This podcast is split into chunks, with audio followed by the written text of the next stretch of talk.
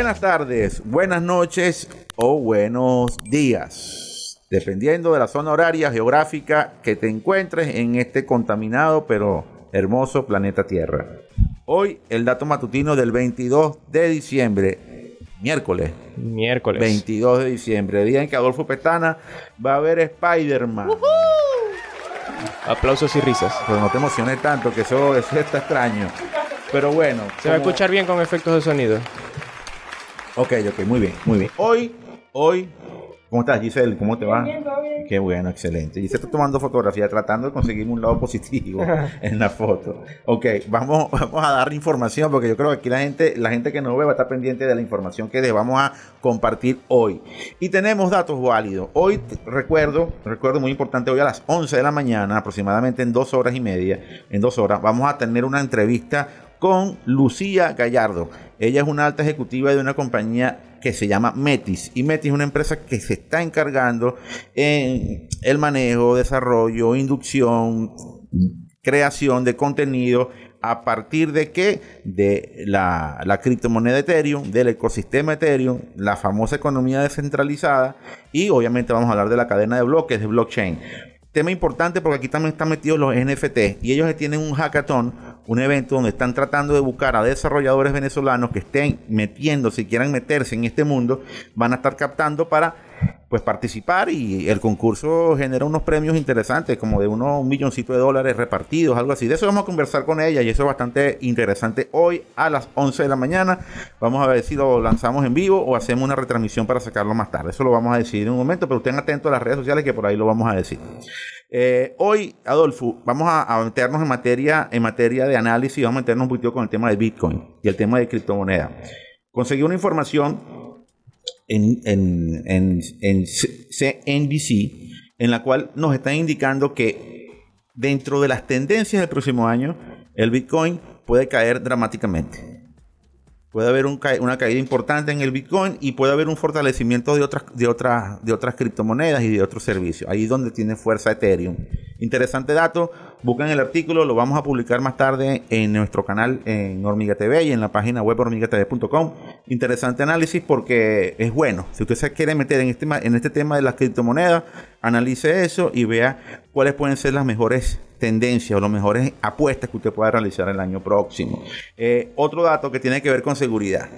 Le pregunto a usted, señor Pestana, ¿cuántas veces yo he hablado aquí de BlackBerry? Muchísimas veces. El añorado sistema BlackBerry Messenger. Yo me acuerdo porque... Y ajá. Bueno, fíjate tú que La BlackBerry, nostalgia. Fíjate tú que BlackBerry es una compañía que sigue siendo una compañía, pero que obviamente se ha especializado ahora en que su software empresarial y su sistema de seguridad estén bien respaldados. Las acciones de la compañía crecieron. ¿Por qué? Porque eh, hay una necesidad de parte de algunas industrias de apostar por sistemas de seguridad para el manejo de su información. Y esto es valioso. Esto es valioso. Ojo, yo no estoy diciendo que va a volver el smartphone BlackBerry con el sistema operativo BlackBerry. Yo no estoy diciendo que van a vol- volver los BlackBerry Messenger. Ojalá eso ocurriera. Pero no va a ocurrir, por lo menos en el presente o en el futuro cercano no va a ocurrir. Pero uno de los puntos donde, donde RIM, la, la antigua RIM, Research in Motion, que posteriormente se terminó llamando BlackBerry comercialmente, BlackBerry eh, apostó hace mucho tiempo a un software que se llama QNX. QNX en inglés. Y este software es un software que se ha especializado en el tema de, lo- de los carros autónomos y los carros eléctricos. ¿Qué pasa? La apuesta ha sido tan grande de grandes compañías hacia este software que, la, que, que BlackBerry está capitalizando muy bien este negocio. Ojo con BlackBerry porque le veo un futuro interesante por la necesidad de seguridad y por la el peso específico que va a tener para estos sistemas de esos si- sistemas autónomos Bueno, de los vehículos. enlazando esto con lo que dijimos ayer sobre la información de que ha bajado la, la- el uso de las redes sociales y uno de los factores por los cuales ha bajado es la seguridad, yo creo que también... Claro, porque obviamente al ver que estamos avanzando, avanzando, avanzando, avanzando una cantidad de tecnología y no estamos viendo que no hemos superado bastantes obstáculos en materia de seguridad, es conveniente que muchas empresas, sobre todo los que tienen mucho que perder, apuesten por compañías que han dado siempre una garantía o un aval de seguridad en comparación con otros. Yo siempre voy a pensar que aquí la variable de peso es la masa, es decir, es la base crítica que tengas tú como software. Si tienes muchos usuarios, va a ser mucho más, más, más apetecible por los ciberdelincuentes. Si tienes poco, pues va a ser menos apetecible lo que tú hagas allí. Otra información que también va a ser tema de conversación hoy con Lucía tiene que ver con la Web 3. Y la web 3 parte de algo que obviamente muchos van a decir, bueno, pero ¿qué es esto? Es una manera que tiene mucha gente de acuñar términos tecnológicos. La web 3 parte de un principio en el que dice que Internet tiene que ser algo en el cual no haya, no haya eh, controles de parte de nadie. Ah, dicen que actualmente mm. Internet está controlada por Google y por Facebook como grandes compañías. En la nueva Internet quieren que a partir de la, del concepto de la, de la, del blockchain, de, la, de los principios de la tecnología de bloques, de la cadena de bloques, eh, se genere un Internet mucho más independiente, mucho más libre. Elon Musk lo critica, Jack Dorsey lo critica, yo no lo critico ni lo niego, yo simplemente digo que, que las libertades con tantas libertades y los controles con tantos controles son exactamente lo mismo. Alguien se está beneficiando de esto. Y, es parte de lo que siempre es mi opinión y lo que siempre voy a decir. De todas maneras, el tema de la Web3 es un tema que es justo analizar porque seguramente podremos rescatar muchísimas cosas positivas a partir de esta tendencia que finalmente va a ser una nueva forma de hacer negocios, una forma de interrelación y una nueva forma de compartir información, datos, etc. Veremos qué ocurre con esto.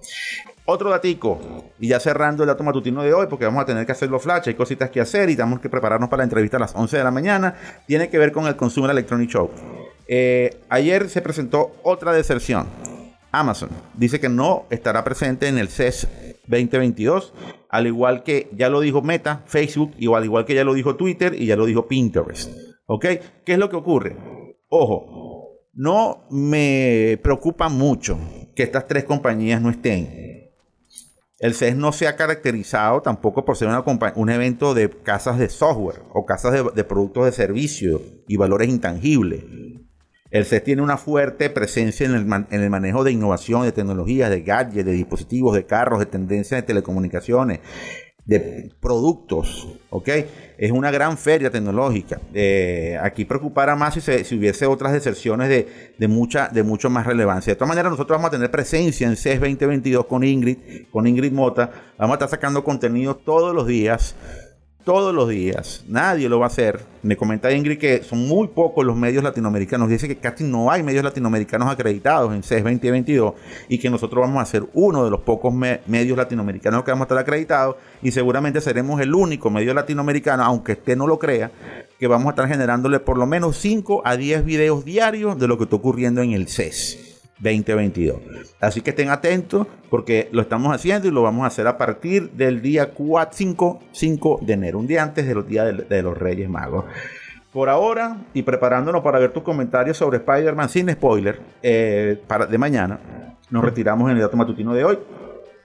Espero que tengan un feliz día y atentos, por favor, a la entrevista. Adolfo. Recuerden que el dato matutino lo pueden escuchar, al igual que todas las informaciones que tenemos para ti aquí en Hormiga TV. Nos pueden escuchar a través de Hormiga TV en YouTube. También lo pueden escuchar a través de Hormiga Radio en SoundCloud, Spotify, Deezer, Google Podcast y todas las plataformas de podcast en audio con buena música. También no te olvides que tenemos un canal en Telegram, Hormiga News, por el cual estamos distribuyendo todas las noticias de tecnología que a ti te gustan. Así que pendientes también en nuestro canal en Telegram, en la página web www.hormigatv.com también y en mi Instagram, pestana MCBO ahora en la tarde, cuando esté en el cine, le voy a hacer llegar algunos comentarios sobre la película y ya mañana y en, yo creo que para el viernes tendremos un video bien chévere en el canal de Hormiga TV con comentarios sobre Spider-Man No Way Home. Sí, importante. El, 24 vamos a hacer la transmisión de dato matutino, pero nos vamos tempranito. Sacamos eso y para atrás. Hay que hacer las cosas, pero hay que seguir sacando nuestro contenido para que la gente siempre sepa y siempre esté atenta a que nuestro interés es que usted, tú tengas el poder más nadie. Y por eso es que... La información es poder. Será hasta mañana. Eso es correcto.